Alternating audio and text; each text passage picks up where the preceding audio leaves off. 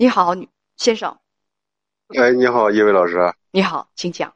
那个，我今年三十六岁，我媳妇儿三十二岁，我们有两个女儿。嗯，我们结婚九年半吧，大女儿九岁，二女儿八岁。嗯嗯，他俩就差一岁。嗯，对对对。嗯。去年是因为我和我一个同学出轨，嗯，后来被我媳妇儿这个发现了，发现了以后。他是怎么发现的？他是那个我手机里边那个存了好多我俩那个亲密的照片让他发现了。先生，我真的就很好奇，希望你能满足一下我的好奇心。偷情这种事情本身它就是特别隐秘的，你为什么还要把那些照片你还要拍这些照片还要把这个照片存在你的手机里呢？你不知道这个很危险吗？很可能会被别人看到。当时我也就是那个。重新那个申请了一个那个 QQ 号，我在那个 QQ 那个那个空间里边。我知道你认为这样比较保险，我是想问你为什么要存它？为什么要拍它存它？呃，当时也就是想留个那个念想什么的吧，想起来了，然后就去里边那个看看去。你是真的喜欢那个女人？那时候吧，也确实是喜欢，因为你看，我俩是同学，她。嫁到外地了，知道吧？一年也就是过年才回来一次，就是一，她是前年回来那个过年的时候，因为那个那个闹疫情，知道吧？在家里边待了好几个月没走，后来我俩就那个发生了事儿。他有家，也有孩子。对，对，人家那个也有家也有孩子。他也会存这些东西。也会拍，也会存，放在他认为保险的地方。那你放在这么保险的地方，是怎么被你妻子看见的呢？当时就是，你看我俩在家那个聊天里，我也就这个随意说了一句，我说那个，那个 QQ 号也能拿这个手机号登录。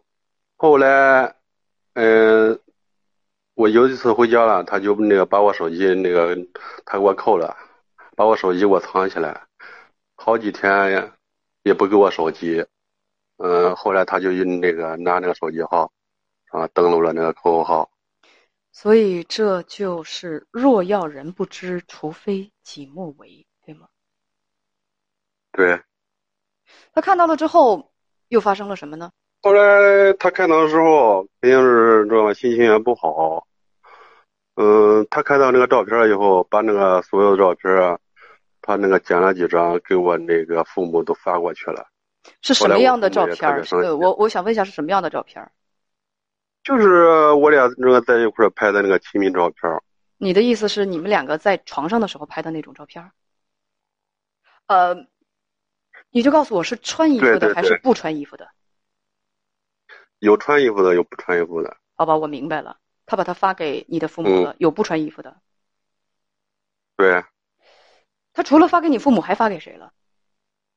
发给我父母，别的我也不知道。后来，当时我在楼那个楼下来，他那个跑到那个楼下，知道吗？他又那打了我，打了我以后，他给我那个父母发过去，后来我就把他那个手机给摔了。他把这个事情发给你父母了，你说他打了你？他那个发现那个照片以后，知道吗？他那个那个挺气愤的，后嗯，他那个见了我，他就那个找我脸上扇了我两巴掌。嗯，当时你没有还手，再后来呢？没有。后来那个再后来，我就那个给他那个解释，说好话，说好吧。后来也就是就这样，知道吧？他肯定那个心情也不好，知道吧？过了几个月，后来也是嗯，因为那个钱的事吧。钱的事儿，钱什么事儿啊？他就是问我那个要钱嘞，我那个那段时间也没有钱。他问你要钱，什么叫做他向你要钱？是你给第三者花钱了，还是什么？他就是怀疑我给那个第三者花钱了呗。那你到底有没有给第三者花钱呢？没有，真的。真的没有，也就是有过两次给人家那个点了两次外卖。哦，也就是你跟那个第三者，你们两个之间，你觉得是纯是因为感情呗？嗯。怎么说呢？人家你看也那个嫁到外地了，我们那个也不那个。她嫁到外地跟你有什么关系啊？你屡次说她嫁到外地，你是不是觉得她挺可怜的？你老婆都被你绿了，她不更可怜呢？实心实意跟你生儿育女的过日子，你睡到别的女人的床上当别人家第三者，你觉得她可不可怜呢？你怎么不可怜可怜你老婆呀？大家都是女人。你老婆为你付出的更多，她不更值得可怜吗？你老跟我强调说第三者又嫁到外地了又怎么着的？嫁到外地就是她偷别人男人的理由啊？她搁哪儿可怜啊？你告诉我，她破坏别人的家庭，她可恶才对吧？不会这么关键的事。当时也是因为，呃，那个同情心吧。我就说的就是你这个同情心很奇怪吗？该同情的你不同情，不该同情的你去同情，你不同情为人就是正派纯洁的妻子，你反而去同情破坏别人家庭的第三者，所以这个奇怪啊！你觉得你老婆跟你那个情人之间哪个更应该同情啊？谁的人品更好？先生，咱们现在来判断一下。嗯，说。那肯定是。我媳妇儿的好呗，所以那第三者人品又不好，人品又烂，啊，这个这个行为还可恶，你去同情他，这说明什么，先生？这说明什么？我当时 别说你当时什么，我说的咱们要探讨的是这个说明什么？你这种判断说明什么？唉，说明你三观不正，鬼迷心窍，对吗？对。就是咱们要分析事物的表面，然后要看到它的本质。这是大家给我打电话的，我帮大家理清思路，把这个事情通过复盘把这个事情把它理清。要不然很多朋友都是事儿发生在自己身上，就怎么想都想不明白。我现在告诉你，我现在让你想明白。而且我还有个问题要问你啊，先生，我就你，请你再满足一下我的好奇心。你媳妇儿把你跟情人不穿衣服的照片都发给你父母，你父母是什么反应？我我父母当时那也挺生气的，那因为你看我没在城里住，我父母在那个呃呃，稍等稍等稍等，你父母生气是因为什么？是因为你跟别的女人偷情，还是因为你媳妇儿把这个照片发给他们了？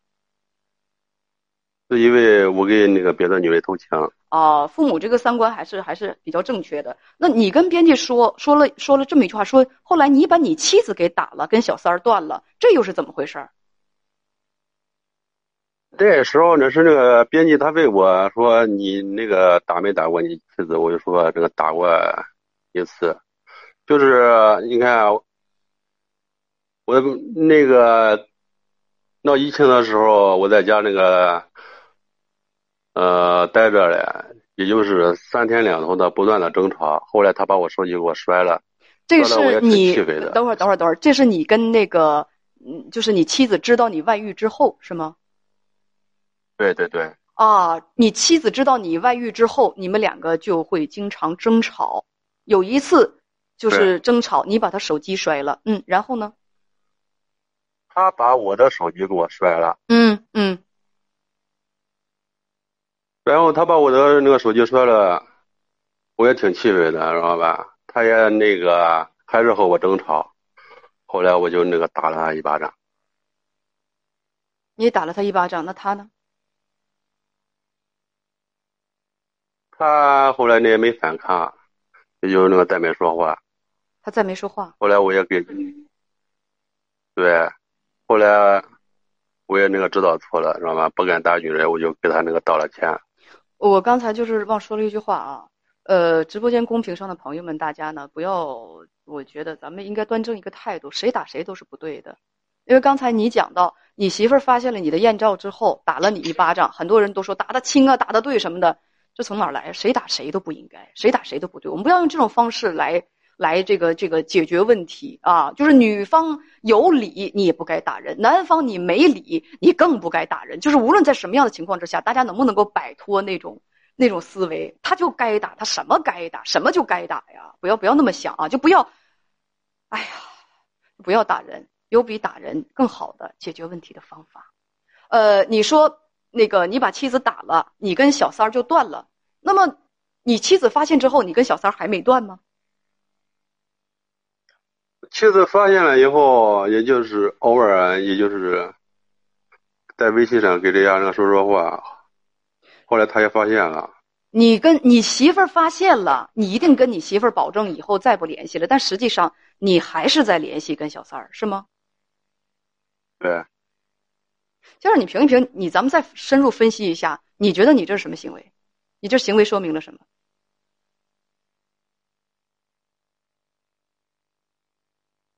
你父母也知道了，妻子也知道了，东窗事发，家庭不幸，是吧？你两个孩子呢，然后父母也告诉你说，以后这样的事情不要干了，这个事情太可耻了，不要这么做。你不把你跟小三还不断，还在和小三儿联系，而且不告诉小三儿，你妻子已经发现了，你想干什么？这叫什么？这说明你吃亏还没吃到位。你失去的还不够多，所以你根本就没有诚意去向你妻子道歉，没有诚意认识到自己错了，不知悔改，是不是？是。如果这个事情有恶性后果，像如果你妻子一个不理智，把你俩的不穿衣服的艳照发给了你情人的丈夫，然后情人的丈夫一怒之下，就是血都涌到脑袋上来了，失去理智。拎把刀过来了，你们两个都倒在血泊当中。我问你，是不是要有这样的结果，奸情出人命了，你才知道自己错了，才会下定决心跟情人断掉？或者是因为这件事儿，最后妻子跟你离婚，两个女儿对你弃若敝履，众叛亲离，两个女儿看不起你的人品，从此与你断绝来往。你的父母也因此都气病了，最后你家破人亡，一无所有，你才觉得这事儿大，才能下定决心跟小三儿分手，才觉得自己真的错了。是不是要有这样的恶性后果，你才能悬崖勒马，及时回头啊？但如果像我说的这种不幸的事情真的发生了，你觉得值得吗？就因为你自己管不住自己的裤腰带，色迷心窍，那是什么样的代价？而那种事情有没有可能发生？发没发生过？人啊，真的是。对呀，自己拥有的东西我就不珍惜，我不珍惜，然后等到恶性的事情发生了，叫后悔莫及。所以，你三十多岁人快四十了，小伙子，你就在你跟情人约会。你你你痛快的时候，你就没有想过这些恶性的后果吗？没有想过，光一脚有人把你们就是酒店开的那个房间的门踹开，一一棍子抡过来，从此腿打断了，你就再也站不起来，后半辈子坐轮椅吗？一个一个一个被，就是说一个来捉奸的男人，他他如果愤怒的失去理智了，他什么都干得出来，你就不害怕吗？你不害怕吗？你还不断，有你的，你不断。于是现在呢，你跟编辑还讲说，后来我妻子就制造各种矛盾。这话说的可有点不要脸了。是你妻子制造的矛盾吗？说你妻子制造各种矛盾，我们俩不断争吵。停，我就希望你说句公道话。你说这句话，咱觉得对不对得起良心？什么叫你妻子制造矛盾？矛盾是谁制造的？始作俑者哪一位？这么说公平吗？回答我，先生。你这么说公平吗？说你妻子不断的制造矛盾，你们俩不断的争吵，你告诉我呀，制造对制造矛盾的是你，你怎么能这么说呢？你妻子不断制造矛盾，我问你，我在你身上拉一刀，你会马上就好吗？这个刀伤，你不是得疼一阵子？因为我们平时我们要干活，要要要活动什么的，他是不是得感染呐、红肿啊？他他的就是流脓淌淌淌水淌水的，又得一阵子，是不是得折磨一阵子？你凭什么拉完别人一刀，你要求他马上就好啊？我我我我上个星期做活动，我跟大家讲这个，我谢谢很多朋友对我关心，就莫名其妙的腿上就平行的拉了两道口子，现在还不好呢，现在没好，现在睡觉就是一碰他还疼呢。你那么深的，你拉了人家一刀，你希望他马上就好，希望人心里头立刻就想开，立刻就对你没有怨气，立刻就很平衡。我问你，先生，刀没拉在你自己身上，你不疼啊？可是别人疼啊，别人疼了，嚷嚷了，不愉快，不痛快，你就说人家制造矛盾，这个公平吗？那话说的真对，刀不砍在自己身上，你体会不到疼啊。得刀拉到自己身上，你才能觉得疼。世上哪有感同身受这这种事儿啊？你那个艳照，你媳妇儿跟你结婚这么多年，生儿育女，你那个跟别的女人不穿衣服的艳照，你觉得像把刀子一样扎进她的眼睛和扎进她的心里？这种形容过分吗？如果是你呢？如果你看到你妻子跟别的男人那种艳照，你会怎么样？你事后想不开，你跟他去翻这件事你很痛苦，然后你妻子说你制造矛盾。你会不会觉得他颠倒黑白？这太不讲理了，是不是啊？人就怕换位思考啊！那被刀被扎刀子的要是你呢？要是你疼呢？轮到你疼呢？你这边还流脓淌水呢，流脓淌水，然后细菌感染，疼的你要命。然后你让你嚷嚷两句，哎呀，太疼了。然后你媳妇儿过来掐着腰跟你说：“干啥呀？杀人不过头点地，你还没完了是吧？”你是不是想锤死他？我问你，是不是想锤死他？感情疼的不是你啊！你就这样啊？这种叉着腰跟人喊“杀人不过头点地”，你这这事儿都过去了，你还想永远这样啊？你没完了，你有完没完了？这就是你现在的心态。对对对。所以你不是问我要不要离婚？好意思离婚吗？你好意思离婚吗？而且你离婚了之后，你一定会后悔的，先生，你相信姐姐的话，你一定会后悔的。因为什么？因为在这段婚姻当中，如果婚姻破裂了，做错的。是你，你你有一个忠诚的妻子，你却放弃了他。你说将来是他后悔还是你后悔？他一定不会后悔。我老公给我戴绿帽子，我离婚我正常。你呢？你给别人戴绿帽子，折磨他，让他痛苦了，然后你再把他踹了，那最后受损失的是谁？一个人离开了欺骗他的人，这个人是没损失的。如果一个人离开了一个对他好、对他忠诚、很清白的一个人。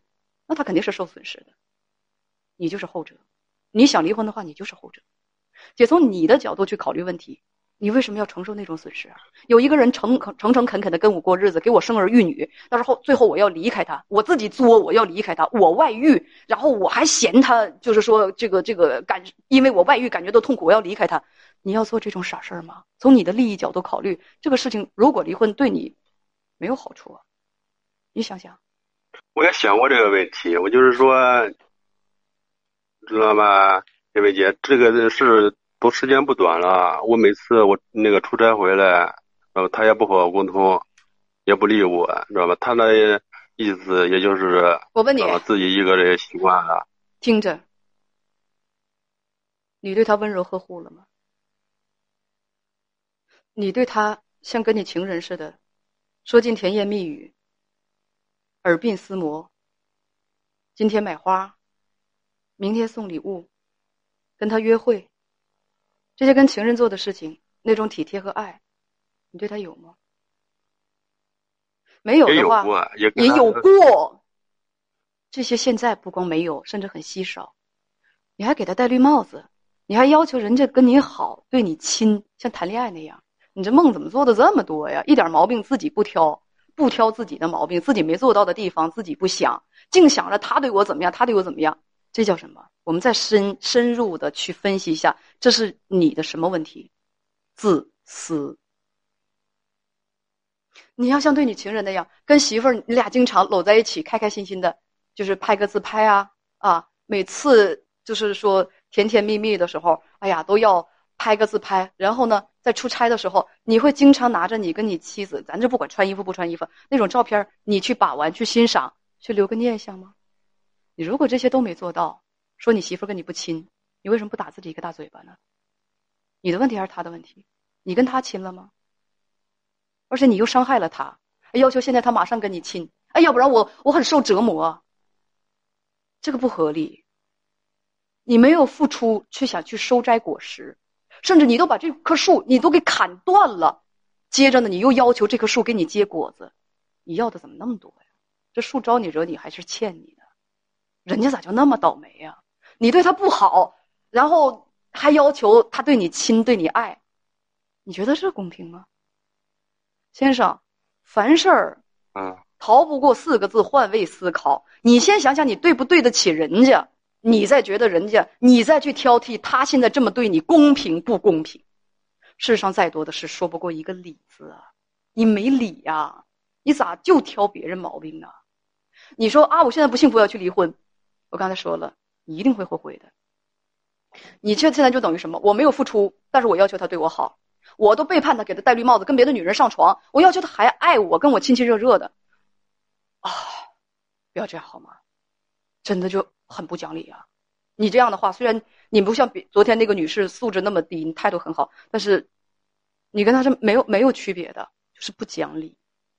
我自己没做到，但我要求别人对我好。我自己很不可爱，但我要求他必须爱我。怎么想的呢？嗯。然后在这段婚姻当中，我犯过错，不过我要考虑离婚，这什么逻辑？这叫吃亏逻辑，不讲理还吃亏，这些都是环环相连的。哎呀，就一句话呀，小伙子，你让人家伤透了心，还要求人家现在爱你，人家不主动跟你提离就不错了，咋就不明白事儿呢？